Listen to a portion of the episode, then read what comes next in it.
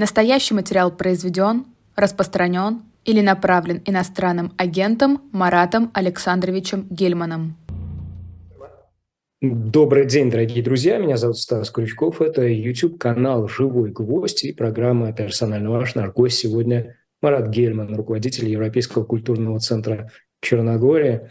Ну, справедливости ради, не знаю какой, но э, законосообразный нынешним законом Российской Федерации, должен сказать, что российские власти считают Марат Саныча иностранным агентом, а МВД с недавних пор тут вынесло еще и в разыскной перечень. Марат, приветствую вас и во-первых, с днем рождения прошедшим. Добрый день, да. Да, они как раз к дню рождения. Иностранного агента мне дали сразу после прошлого дня рождения.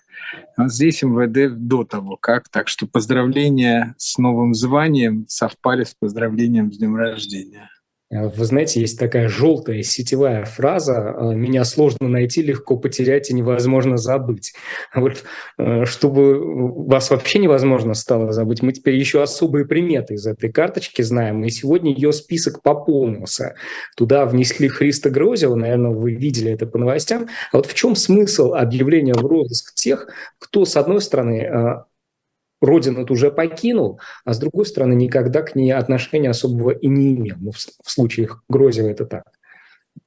Ну, я дело в том, что у них там есть какой-то свой смысл. То есть, мне кажется, они разговаривают не только с, со мной, но еще с кем-то. То есть там объявили э, в розыск, ну, может быть, они подали сигнал каким-то моим коллегам о том, что вот надо себя вести хорошо, даже если ты уехал, там, молчи, ну, как бы не участвуй в политике. То есть я так думаю, потому что в моем, вот в моей жизни, будем так говорить, э, этот розыск ничего не изменил. Собственно говоря, э, я э, ну, с начала войны уехал из страны, я нарушаю вот эти законы там, фейках, или как войну называю войной, преступления преступлениями. Вот, поэтому, ну, наверное, что-то может быть, немножко испортит мне жизнь, надеются там, э, что я не смогу приехать там в Ереван. Ну, и то э, мне адвокаты так пока временно, говорит, пока вот первое время не советуют ездить в, в эти бывшие советские республики, ну, страны, которые теоретически могут выдать. Но при этом говорят, что, э, что достаточно скоро и этот запрет снимут, и вообще тогда непонятно что. А какая-то форма контактов с российской правоохранительной системой существует? Потому что ведь внесли в карточку ну, да, да. обычного человека э, естественное желание понять, а что Конечно. представляют, что хотят, или молчок? Нет, нет, мы э, написали. Дело в том, что ну, Агора э, ведет всех иноагентов, так скажем. Mm. Вот. И Паша Чиков сразу же послал адвоката, как только они объявили меня в розыск, понять, что за уголовное дело, потому что непонятно. То есть предположение есть, но непонятно. Вот. Э, мы пытаемся выяснить. То есть мы вот все чисто формально юридические вещи э, делаем, и без какого-то, ну, без какой-то надежды на, на то, что это на что-то повлияет, Например, когда делали иноагентом, всех в начале, вот я был из первых, всех очень интересовало, за что. То есть где там они нашли вот эти деньги. Но сейчас уже никого не волнует. Сейчас... А, деньги-то собираются продолжать искать. Вы видели, наверное, вчерашнюю эту инициативу Володинскую о налогообложении дополнительном, о повышенной ставке. Сегодня еще, ну, я не знаю, в какой мере вас это касается, осталось ли что-то налогооблагаемое в России, но тем не менее, россиян, уехавших из страны, планируют лишить возможности работать в статусе самозанятых. Я вот думаю, очередная э, такая штука, чтобы подгадить жизнь. Но подгадить жизнь э, непонятно в каком контексте, потому что ну, где я самозанят, где самозанят тот, другой, пятый, десятый, уехавший?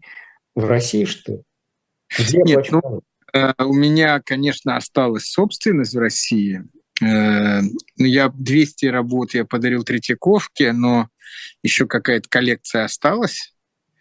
То есть теоретически, ну, я не планировал ее продавать. Я, честно говоря, надеюсь, что они меня дождутся. Я приеду в Москву, когда будет какая-то другая власть. Вот, и распоряжусь этими работами, потому что ну, у меня была идея, что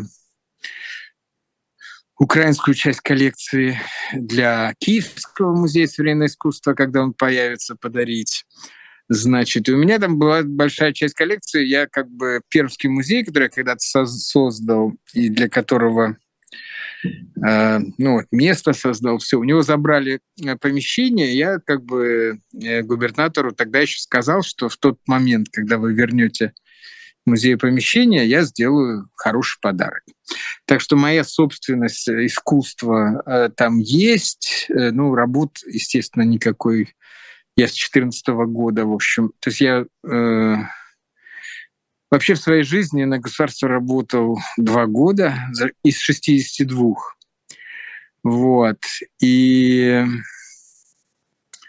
я думаю, что больше не буду. Так что это, конечно, касается не меня. Но другой вопрос, что я, может быть, не очень типичный человек. А достаточно много людей все-таки уехало, но продолжает работать. Более того, насколько я понимаю, в связи с мобилизацией сейчас квалифицированных э, кадров огромный дефицит в России. И поэтому ну, работодатели, в общем-то, с пониманием относились к ситуации, когда люди уезжали. Вот. Но, видимо, э, видимо, экономика Володина не интересует, ему интересует, чтобы людям было плохо. Да? Кто-то пошутил, что, э, что Дума хочет принять закон, чтобы те, кто уехали, не имеют права жить хорошо. Ох, Марат, я вчера посмотрел сюжет на этого центра, посвященный вам, и вот там прям либо это вранье в лоб, либо проясните, наконец, мне. Э, я помню, два года назад, по-моему, о выставке Дармарата мы с вами в эфире персонально ваш говорили, и вы тогда очень здорово о ней рассказали, я понял, что это крутая коллекция. И вот, значит, в сюжете э, сенатора Пушкова говорится, Дармарата Третьяковка вернула, а Пермь вы испортили, там вот э, эти елки в виде буквы «П» не имеют никакой ценности. Клизмы на трехлитровых банках в виде куполов и свечек над церквями он вспомнил. И на государство-то вы работаете на самом деле. Врет ведь? Ну, вот смотрите, я очень даже, может даже сказать, я не знаю, каков статус сейчас живого гвоздя, вы э, из, из Москвы ли вы э, вещаете, если у вас корреспонденты в Москве еще, но это прямое вранье. То есть э, дарение не просто, а еще последняя работа, то есть большая инсталляция Кабакова, мы ее потом там доукомплектовывали. Так что дарение полностью произошло. Эм, музей благодарен, потому что у них была такая дырка 90-е годы.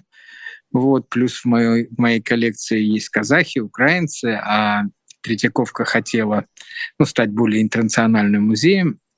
Вот, у меня, конечно, я не знаю, он сам это соврал лично или кто-то ему ввел в заблуждение, вот, но если будет какая, какой-то шанс э, у кого-то спросить, я бы просто был благодарен, потому что это полное вранье. Я не знаю, я поговорю со своим адвокатом, надо ли вообще мне сейчас э, что-то там, э, имеет ли смысл писать какие-то бумаги, будут ли на них обращать внимание. Но мне просто интересно. У Пушкова, видимо, какая-то, э, ну, что-то личное.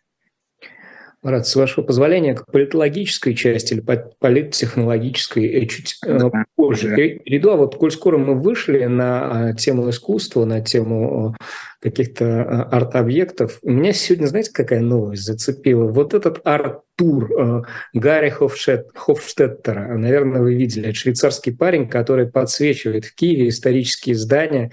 Ну, да. Как вас вот с точки зрения современного искусства это круто? Ну, это э, как жест сейчас, э, это важно, знаешь, то есть это может быть как, э, здесь же такое дело, может быть, это немножко вторично, как художественный жест, но в то же время это очень важно. Э, сейчас объясню. Значит, ну вот эти вот э, очень популярный такой слоган есть, ну что типа, когда говорят пушки, музы молчат. Вот. И что вот сейчас не время для искусства, сейчас идет война. Ну, я обычно говорю так, что если вы мне покажете период в истории человечества, когда не было ни одной войны, э, то я, значит, скажу, окей, вы правы. То есть на самом деле э, искусство и война — это э, как бы два параллельных таких процесса. И очень важно, когда искусство еще и умеет отражать войну. Вот, поэтому это очень важно э, для того, чтобы показать, что люди, которые живут в Киеве, э, они тоже, ну как бы, кроме бомбы, они получают какие-то какие впечатления. И это очень важно, что это не внутри музея, а что это на улицах. То есть это как бы для всех. Это такое искусство, которое вышло на площади. Вот. Что касается самой идеи подсветки Э, как бы зданий или там подсветки даже иногда руин, то, наверное, эта идея, ну, может быть, ближе к, э, к, к такой, э, ну, дизайну улиц, чем к искусству, так бы я сказал. Знаете же еще, какая степень символизма есть. Киев, который испытывает перебои с, энерги... с энергией, да, и этот парень, он привез собственный генератор. И это не единственный генератор, который он привез в Киев. Мне кажется, это тем важнее. К вашему телеграм-каналу обращусь. Э, вы там приводите цитату философа Бориса Гройса. «Э, в нынешней ситуации создание альтернативных структур возможно, но менее вероятно, чем в 70-е годы, когда люди жили в ситуации неофициальной культуры, что важно, неофициальной экономики. Это прямая цитата. И вот сегодня читаю выкладки Левада-центра о том, что число россиян, которые определенно поддерживают действия ВС России в Украине, снизилось до 41%. То есть если к марту считаем, то падение минус 11%. Оно в социологическом смысле ну, ощутимо. 11% – это много. А, а вот что со структурами? А, при 41% э, поддерживающих э, вмешательство э, в дела другого государства, возможно создание э, альтернативных структур, каких бы то ни было, внутри или вне? Они создаются, то есть здесь можно, ну вот они, э, на, на прош, в прошлую пятницу, э, значит, Минюс сделал иностранным агентом э, феминистское антивоенное сопротивление. Это структура, которая очень эффективно действовала ну, с первых дней войны. Эм, и да, там были анонимные участники, но сама структура существовала, бренд э, был достаточно раскручен, и это одно из самых ярких таких проявлений художественного высказывания во время войны. Были еще ребята какие-то, но они, да, они скорее э, работали как э, одиночки, но вот такая структура была, я знаю, например, вот буквально позавчера я говорил с одним художником, и они решили, что они как-то создадут, ну, они просто увидели там какие-то как бы, так сказать, помягче, э, ну, прецеденты э, конформистского поведения в художественной среде, вот, и поняли, что надо создавать какую-то какую структуру, которая, э, ну, условно говоря, будет э, сохранять э, художественное высказывание вот в тех условиях, в которых, э, в которых сейчас художники оказались. Но в целом, конечно, я бы так сказал, вот есть период войны, и в период войны, конечно, крайне важно именно протестное искусство, то есть то искусство, которое борется. Вот. А когда война кончится, и если при этом сохранится вот внутри страны такой Э, жуткий, жуткий режим, который сейчас, э, тогда да, тогда э, появятся какие-то структуры типа, мне кажется, вот того, что было нонконформистов. Ведь нонконформисты были зачастую люди абсолютно аполитичные, они просто, ну, они настаивали на двух вещах на свободе творчества и на интернациональности искусства там были абстракционисты, в которых трудно там обличить, там, в чем они там за, за Советский Союз или против Советского Союза. Так вот, вот это искусство, э, оно, э, я думаю, появится, если появится, то когда окончится война. Вот. Сейчас вот такой э, такая позиция, ну, нейтральная, да, там, аполитичная позиция во время войны, мне кажется, безнравственной. Ведь э, действенность э, структур искусства, она имеет вневременной, ну, как мне, во всяком случае, представляется характер. А если мы поставим э, вопрос не о структурах, связанных с искусством, а о политических структурах, да, вот появление политической альтернативы, подобной той, о которой применительно к искусству говорит Гройс, оно возможно сегодня? Ну, значит, во-первых, все-таки насчет вневременности искусства. Ну, вот, например, театр – это искусство, которое существует здесь сейчас. То есть оно вне контекста вообще иногда и непонятно. Да, если бы вы сегодня увидели спектакли Шекспира в театре «Глобус», то вам бы это не показалось вообще искусством даже. То есть театр э, прямо вот момент, живет моментом. Вот есть пьеса, ее поставили, она живет там сезон. Вот. То есть и мой отец, э, драматург, он всегда говорил, что только сиюминутное имеет шанс попасть в вечность. То есть только то, что имеет отношение. Значит, что касается э, политики, ну вот ну, не будет выборов, да, вот мне сейчас, э, ну, там, э, когда вот был этот, э, какая-то дискуссия вокруг э, там дождя, и ну, объясняют, что ну, ведь надо же говорить с, с российской публикой, и поэтому надо э, рус, ну, русских солдат там жалеть, э, то даже из прагматических понятий я не понимаю, зачем э, говорить вот с той публикой, которая э, которая сторонник войны, да, вы же не будете участвовать в выборах, не будет никаких выборов. Вот сейчас э, главная задача это э, поражение э, путинской армии и свержение путинской власти. Вот две задачи. Мы понимаем, что ни одна, ни другая не будет решена политическим путем. А, То есть это будет... Э, это кто? Вот ну, когда вы говорите «мы», это же э, и, и идет речь я, о некой, я, да, о некой да, структуре. Да, ну, мы, мы, да, вы абсолютно правильно заметили. Может, лучше говорить я, хотя, безусловно, я и мои э, единомышленники, будем так говорить.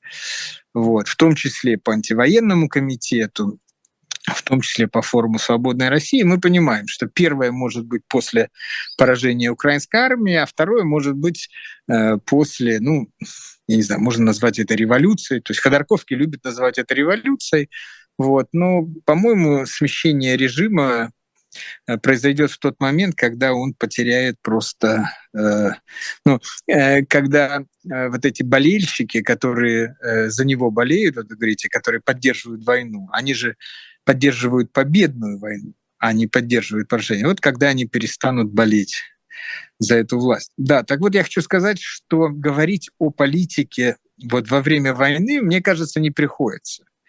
Более того, я даже скажу, что ну, было бы странно, если бы власть во время войны вдруг э, разрешила свободные выборы и каким-то антивоенным э, силам э, разрешила э, агитацию.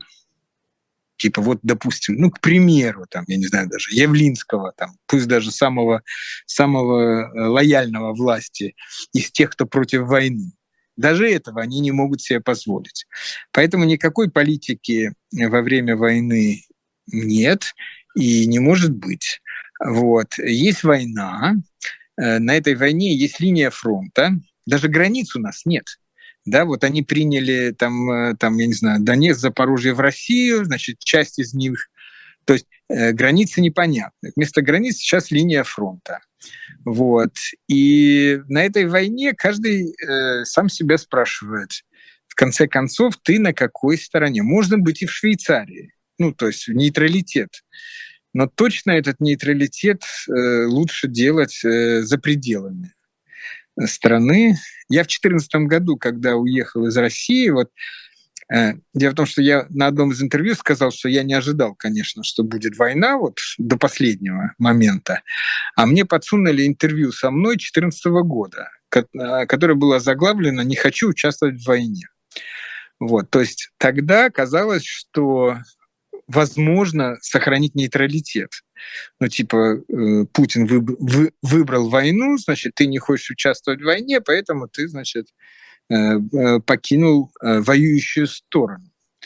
Вот. Так что, э, в общем, ситуация, у меня очень много, конечно же, большинство моих друзей сегодня в России, большинство из них в тяжелейшей ситуации. Вот. Э, большинство сейчас находится в том, что называется внутренняя иммиграция. Вот. Но при этом никакой политической деятельностью они не могут заниматься, и я надеюсь, у них и мысли такой нет. Марат, а можно вернусь на полшага назад вот к этому сюжету, о котором э, уже упоминал? Там э, имя Байкова они помянули, и да. то, что вы способствовали в Перми, а вот он в числе каких людей сегодня для вас оказывается? Не, ну он, конечно же, выбрал ту сторону. Знаете, на той стороне много людей, которые со мной когда-то сотрудничали, ну, начиная с, вот, например, он не дожил Лимонов, но если бы он жил, был, он был бы тоже на той стороне. И у него были когда очень тяжелые времена, я ему помогал и, и давал площадку, и галерею, и музей для выступлений, но потом он э, стал на эту сторону войны, вот, и наши дорожки, что называется, разошлись. Байков э, – это отдельная история, может быть, нет, нет смысла его так ее так плотно э, обсуждать. Э, видимо, у Пушкова что-то и к нему личное. Вот. Но э, он сейчас абсолютно на той стороне. Причем э, та сторона, там тоже две таких, ну, я, по крайней мере, различаю два таких э, лагеря, что ли. Один лагерь э, такой очень циничный, программ, прагматичный, конформисты, э, ну, лагерь тех, кто, в общем, куда власть, туда и они. Они всегда вместе с властью. Путин говорил демократия, они говорили демократия. Путин говорил Э, больше двух сроков нельзя, и они тоже. То есть это вот, ну там, ну условно говоря, Соловьев наверняка в том лагере. То есть абсолютно циничные, прагматичные, конформисты, лояльные власти. И есть второй лагерь, это вот сторонники русского мира, то есть те люди, которые и раньше, когда Путин был за демократию, они все равно были за русский мир или за Советский Союз. То есть они искренние сторонники там, войны, империи, СССР, там, чего угодно и так далее, и так далее. Мне они, конечно, даже симпатичнее чем-то, потому что они все-таки, ну, какие-то у них есть идеалы, которые я не разделяю, которые ложные, которые основаны на какой-то антихристианской этике, но они есть. Вот. И вот, да, и условно, условно говоря, Байков, Захар Прилепин, да, это такие люди, которые и раньше, они когда-то критиковали Путина за то, что он не вводит войска в Донбасс. То есть это не конформизм? Да, это другая, да, это, это ну, бенефициары. Собственно говоря, они выиграли. Я вот эм, э, сегодня, кстати, написал э, про Рогозина. Все смеются над Рогозиным, что вот, ну, он такой комичный как бы персонаж, там ему э, в заднее место попало шрапнель или там что там. Но он один из главных выгодоприобретателей этой войны, потому что в 1995 году он был лидером Конгресса русских общин. Конгресс русских общин в 1995 году это была организация, куда входили русская община Крыма, русская община Молдовы, русская община... Э, да, то есть это были такие... Э, ну, люди, это были советские люди, которые хотели возврата к Советскому, к Советскому Союзу еще тогда. Еще тогда он, э, значит, э, в российскую организацию, которая участвовала в выборах, э, принимал людей из других стран. То есть как бы вот эта идея русского мира о том, что у России нет границ, то есть э, вот, то есть э, э, они, он, он с Лужковым поссорился из-за того, что э, они э, конкурировали за влияние в Крыму среди вот этих русских, э, ну я не знаю, реваншистов, назовем это так. Вот, то есть эти люди тоже есть. И вот это два лагеря. И я думаю, что в ближайшее время а, да, и есть третий лагерь небольшой, значит, это те люди, которым не нравится ни война, ни идеи. ради которых эта война началась. И я прогнозирую, что в ближайшее время, возвращаясь к политике, будет три политических силы. То есть одна политическая сила, которая не нравится, как ведет Путин войну, да, потому что он ее проигрывает. Одна сила, которая не нравится, что он начал войну. И третья — это вот эти конформисты, э, которым, э, которые готовы следовать. Но так как они, кроме того, что конформисты, они же прагматики, они хотят получать выгоду от близости к власти, а выгод все меньше и меньше. Я думаю, что этот лагерь будет уменьшаться. Ну, вот видите, политические силы есть, э, интересы у каждой из этих политических сил есть, а политики нет. А, но, тем не менее, 23-й год чисто теоретически, а мы в преддверии Нового года находимся, должен стать предвыборным. Вот 24-й год, Путин, на ваш взгляд, пойдет на них? Э, зачем это ему нужно? Зачем при отсутствии политики сохранять имитационно да, а, присутствие вот этих институтов, а, по большому счету, не работающих, выхолощенных и так дальше, и так дальше. Ну, э, вот здесь очень важный момент. То есть Путин, начиная с 24 февраля, делал ошиб... начал делать ошибки. И с первого шага все, что он делает, он делает вынужденно. Да? То есть вот он не хотел делать мобилизацию, пришлось сделать. И каждый шаг – это ошибка, получается. Более того, то есть он как бы сейчас, э, ну, в общем, борется с временем, потому что время его толкает на какие-то события, там, зима, выборы, то есть он там будет еще юбилей войны вот этой, вот, то есть он будет совершать ошибки. Я, честно говоря, э, он вообще жуткий формалист, то есть он э, э, человек, который очень любит вот это вот соблюдать процедуры, даже если за ними уже ничего не стоит. Вот, поэтому я думаю, что либо ситуация будет настолько э, плохая, что он вынужден будет заявить, объявить войну, и тогда он может формально отменить выборы. Либо он эти выборы э, захочет провести, но при, при той ситуации, при которой есть. И то, и другое решение, как мне кажется, э, его сильно ослабит. Вот, а третьего варианта у него нет. Э, то есть, в принципе, для, то есть сегодня выборы для них это серьезнейшая проблема.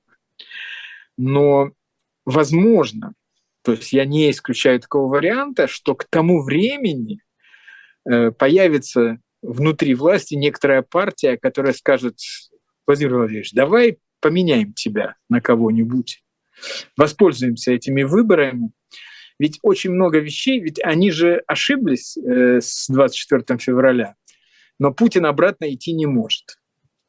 То есть, соответственно, если естественным образом в стране э, появится какой-то другой, пусть даже пропутинский президент, но который может сказать, это не моя война, я хочу ее остановить, я хочу все вернуть взад, да, там и так далее, и так далее, вот. Это было бы выходом для всех.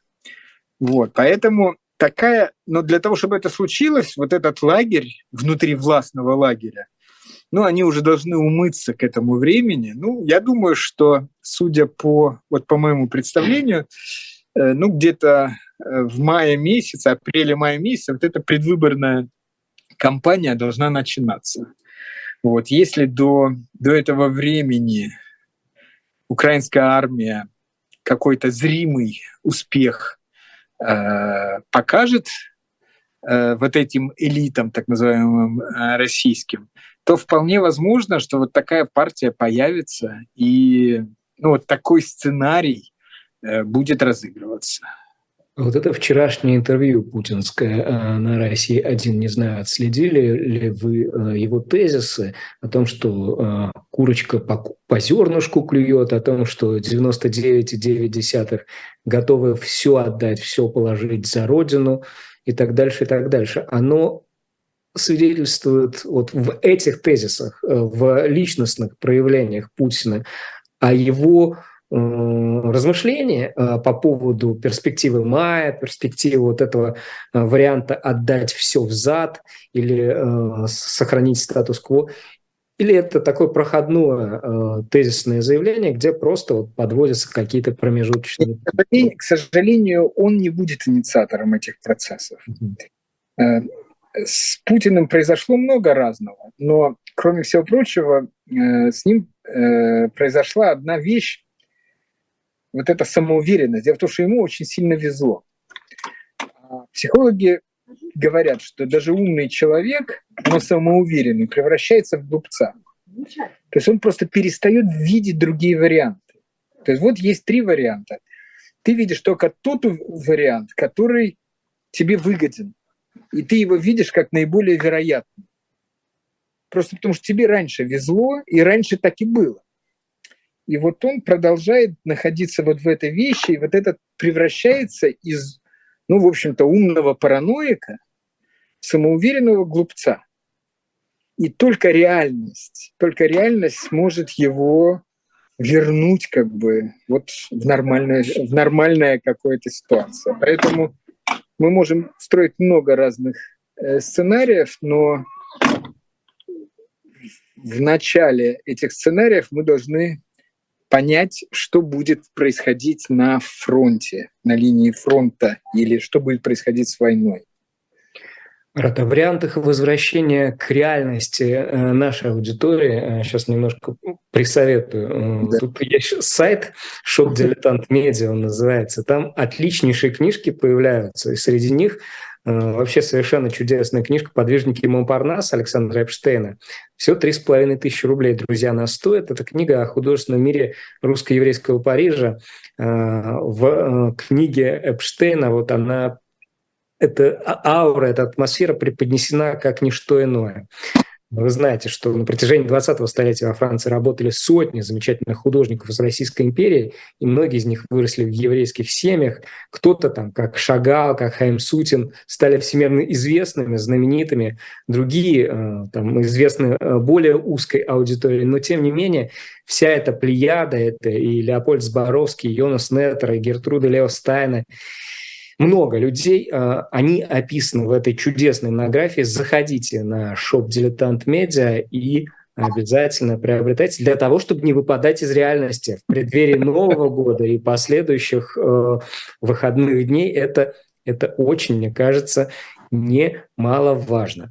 А, не знаю, э, стоит ли еще останавливаться на тезисах путинского выступления. Мне кажется, что они э, в фарватере каких-то общих его рассуждений. А вот сегодня, э, подводя итоги минувшего года, вновь на горизонте возник колумнист российской газеты Дмитрий Анатольевич Медведев. Шесть главных итогов. И будущее за нами. Главный из этих итогов. Вот вы можете эту э, трансформацию, произошедшую с э, Медведем, описать? Э, в терминах не психологии, а, наверное, ну, вот с культурологических, что ли, позиций прежде всего. Нет, ну не только Медведев. Есть несколько персонажей, которые неорганичны. То есть они не являются вот частью вот этого кооператива озера, то есть таких мегакоррупционеров они не являются частью вот этого русского мира, о котором я сейчас говорил, которые всегда мечтали о возврате Советского Союза и так далее, и так далее. Но они, э, может быть, биографически еще как-то э, стали частью этой силы. И вот им, как бы чужеродным, надо доказать, что они тоже часть этой силы. В этом смысле э, Медведев и Рогозин – это такие люди с похожей судьбой, потому что Рогозин тоже другой был, он из журналистской семьи. Вот. Э, то есть как бы э, у Медведева серьезная проблема, значит, он держится на, только на Путине. То есть вот это очень важно. Это то же самое, их таких людей, ну, трое, да, то есть Медведев, Пригожин и Кадыров. То есть вот про всех остальных людей во власти, да, понятно, не будет Путина, они будут занимать какую-то все равно какую-то свою позицию, то есть они там встроены в систему. Вот эти трое, э, отношение к ним такое, что если завтра не будет Путина, не будет их. Вот. И это, условно говоря, база, основа вот этого. Вот. Конечно, у него есть куча комплексов, он был все-таки президентом, он был э, демократам, либералам, ему надо гораздо громче доказать, что он не демократ, не либерал, не прозападный, там, айфончик его называли. То есть вот, э, вот эта вот необходимость доказать, что я свой, я буржуинский, она, конечно, над ним э, ну, э, владеет. Ну, плюс этого я не знаю, но плюс многие говорят, что, конечно, алкоголизм как бы усугубляет вот эту всю ситуацию, но я здесь... Э... догадок, я думаю, что здесь... Да, мы... я не, не знаю. Но про то, что ему надо доказать э, себя, э, и он старается, все, что он пишет, это он пишет не нам с вами, а он пишет начальству, э, я в этом абсолютно уверен. Ну, слушайте, это значит заставить начальство почитать плохенькую, очень плохенькую литературу. Зачем так издеваться? На... А зачем начальству знать, что он умнее? Понимаете, здесь же очень важно еще то, что для стабильности, для надежности важно показать, что ты глупее, что значит ты не опасен. Умные люди опасны, у них там, может быть, они думают одно, потом другое. Умные люди, когда поймут, что все плохо, могут вовремя слинять, сбежать, предать. Ну, так, так думает Путин, по крайней мере. То есть показать, что ты глупее, э, продемонстрировав верность тезису, э, в который не верят те, которому ты эту э, преданность демонстрируешь, но который для них важен. И так рождается вот эта фраза. Растоптать Россию, а вместе с ней русский мир, расколоть его или подчинить чужой воле невозможно. Блудливые руки англосаксов и других стран, присягнувших тьме, были коротки даже в самые тяжелые для нас времена. Это Медведев, это цитата из него. А вот вы упомянули о Пригожине да, как у э, одном из трех вот таких несистемных людей в путинском окружении. Он сегодня ведь тоже э, в таком же жанре выступил. Раздать и поделить. Э, отобрать у богатых и отдать бедным. Вот э, тезис.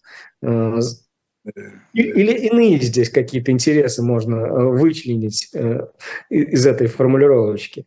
Ну, вы знаете, Пригожин, ну вот, э, он выбрал другую стратегию. Он, то, он точно так же, как Медведев, нет Путина, нет Пригожина, но он вместо, э, видимо, считает, что с Путиным у него и так все хорошо, он пытается выстроить собственную клиентел, то есть собственная армия, а может быть и собственную популярность.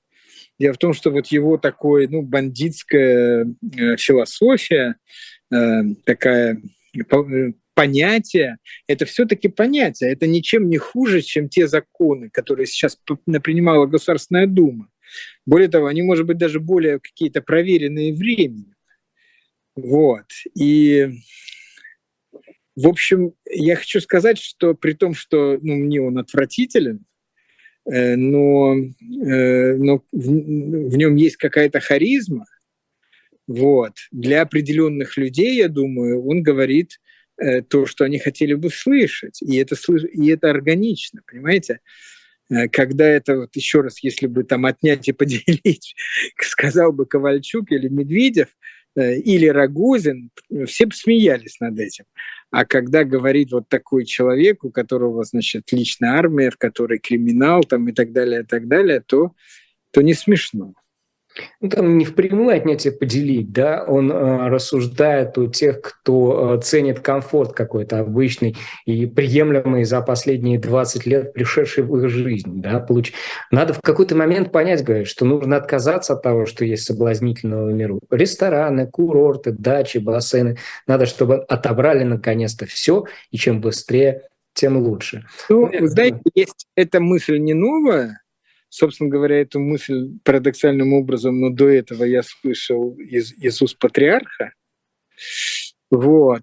Э, мысль о том, что вообще хорошая жизнь – это плохо. Что мысли о душе приходят тогда, когда телу плохо на самом деле. А пока телу хорошо, то мы не думаем о душе. То есть, в принципе, э, ну, можно даже сказать, что у этой мысли есть Э, в православии какие-то свои корни. Да, вот там, например, вериги, которые одевали на себя, то есть, ну, как бы реально, реально мучили сами себя для того, чтобы, может быть, лучше услышать, там, я не знаю, голос Господа. Вот. То есть, э, в целом, здесь же э, все очень э, просто, как и все в христианстве. Одно дело, когда человек сам на себя накладывает там какой-то а, зарок или сам себе причиняет какие-то увечья ради Господа. Это хорошо, это, это ну, главное, чтобы это не было самоубийством. Вот. А когда кто-то другой уже насильничает над тобой, это, конечно же, никакое не христианство, это такая ложная, абсолютно э, такая романтическая, бандитская философия. По поводу третьего э, человека в этой э, троице, да, Кадырову, вот эту клиентелу, о которой вы говорите, ему выстроить удалось, и может ли э, она иметь проекции на Россию в целом, на более широкий пласт явлений, скажем так, или она локальна, сугубо локальна? Интересно. Ну, в целом, значит, вот э, еще до войны, значит, я, я всегда говорил, что э, у, ну, как бы Путин создает э, две крайности, чтобы пугать. Мол, типа, если не я, то вот они. То есть одна крайность это была такая анархическая донецкая вольница, откуда периодически приезжают люди в Россию, там кого-то убивают, там, знаешь, просто забыв, что они не у себя там. И вторая это наоборот такое муштра э, в Чечне. То есть, в принципе, вот эти два э, образца, что ли, два предельных образца, к которому может прийти российская, ну, Россия, страна, потеряв институты, да, э, да, они перед нами должны, должны быть всегда, и я думаю, что как образец это может иметь, э, ну, выйти за пределы Чечни или за пределы Донбасса, вот. Но как фигура, э, конечно, Кадыров даже, ну, то есть он, э, он не существует, он еще больше, чем остальные, не существует, э, не существует вне Путина. Потому что если вдруг, ну, как казалось нам, у него есть будущее, э, если поделят, поделят страну, и он там, Чечня получит независимость, то вот сейчас пообщавшись с чеченцами, которые живут за пределами РФ, я понял, что на следующий день его там не будет. То есть на данный момент он как форма и как некая структура интересен Кремлю. Он э, как образец, вот вчера, значит, э, Кириенко похвалил, как он создал там какую-то школу спецназа. Вот давайте во всем мире сделаем эту школу распространить опыт Чеченского университета в Гудермесе спецназовского на регионы России для подготовки бойцов по аналогии э, с тем, как это действует в э, Северокавказском регионе. Э, немного времени остается. Я хотел ряд символических таких вещей проговорить, на которые мой глаз обратил внимание.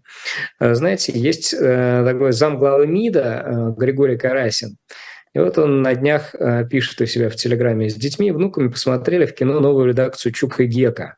Первый фильм мои сверстники смотрели еще в школьном возрасте. Аркадий Гайдар, как известно, погиб в возрасте 37 лет, в октябре 41 сражаясь с фашистами на Украине. А на его книгах Тимур и его команда, военная тайна, судьба барабанщика, выросло, выросло поколение, выросло поколение нашего президента и так дальше.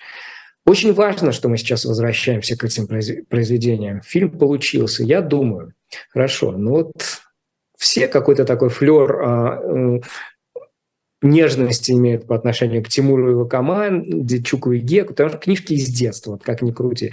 А с другой стороны, сейчас ведь пишутся другие книжки. И для кого-то спустя годы, спустя те же самые 80 э, лет, этот флер может возникнуть. И вот это колесо повторений, в котором Россия существует, оно так и не остановится, потому что сейчас эти книжки пишутся, сейчас Санкхью Прилепина, упоминавшегося вами, вносит в программу школьного образования и так дальше, и так дальше, и так дальше. Ну, Санкхью все-таки довоенная книга. Она как отражение реальности очень интересная, я считаю. Но э, ну, аргумент против вашего вот такой логики очень простой. А, дело в том, что в нынешнем сюжете место Российской Федерации – это то место, которое э, занимала Германия в предыдущем сюжете. И я вот не знаю, чтобы в Германии кто-то с ностальгией читал книжки, которые писались для Гитлер-Югенда. Вот.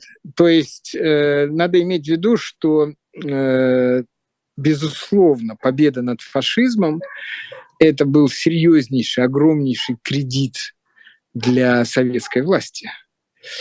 И, и, собственно говоря, им пользовался, в том числе и Путин пользовался до начала войны. Там э, мы все равно объясняли, что, это, что он не является наследником э, России, Советского Союза, победившего Гитлера. Но, но он этим пользовался. 24 февраля все поменялось. Все. Они теперь э, могут себя мерить по гитлеровской Германии.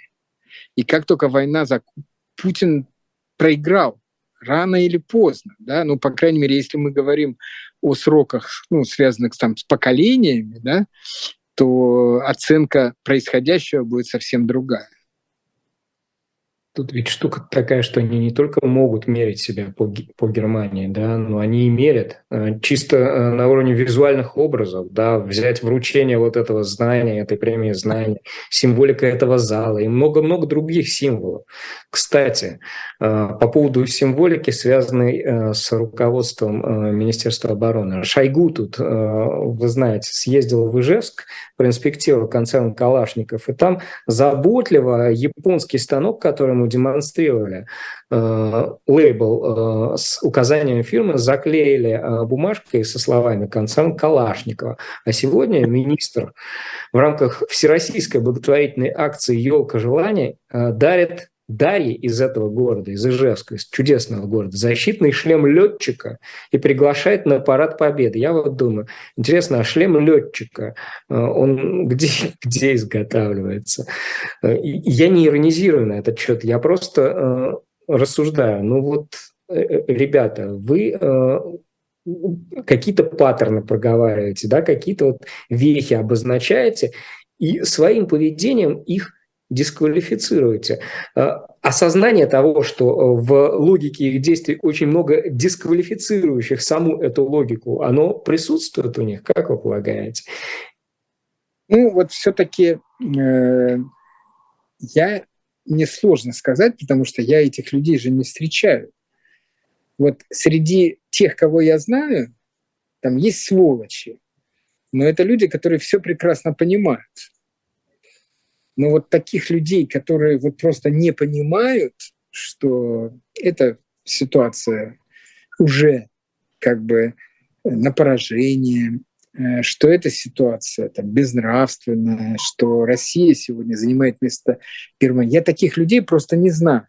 То есть и я вот э, в социологии, может быть, иногда их вижу или в каких-то сюжетах, вот, э, и у меня, э, я вспоминаю, значит, я, э, значит, мне 62 года, когда значит, пришла правда про Афганистан.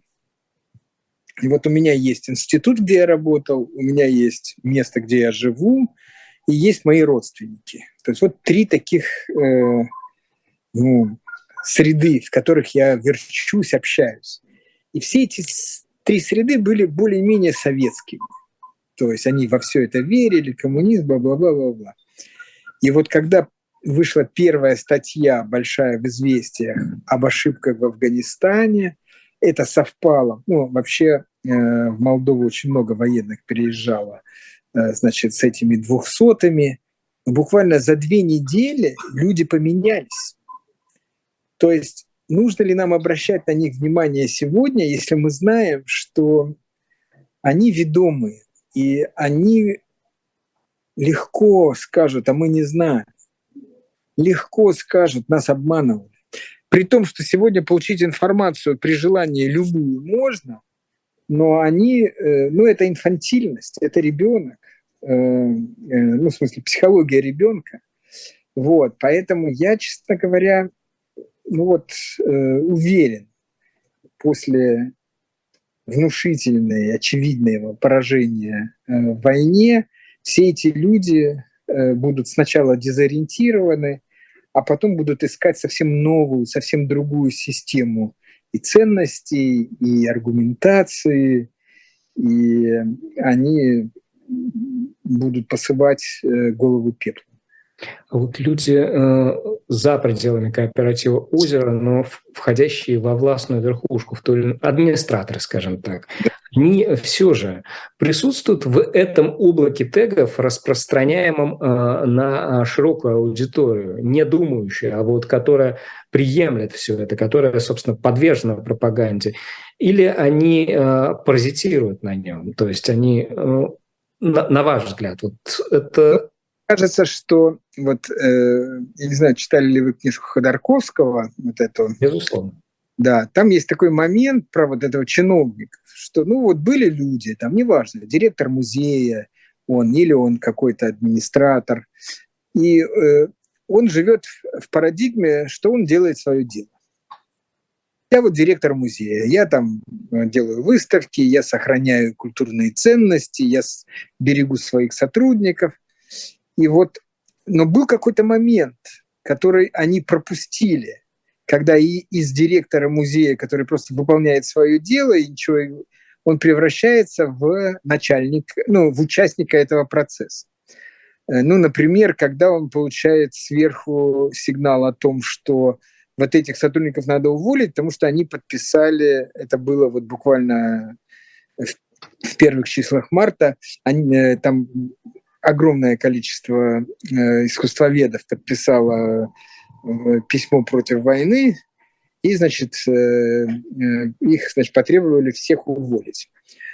То есть, ну, вот в этот момент, значит, каждый из них что-то там для себя думал, что-то решал.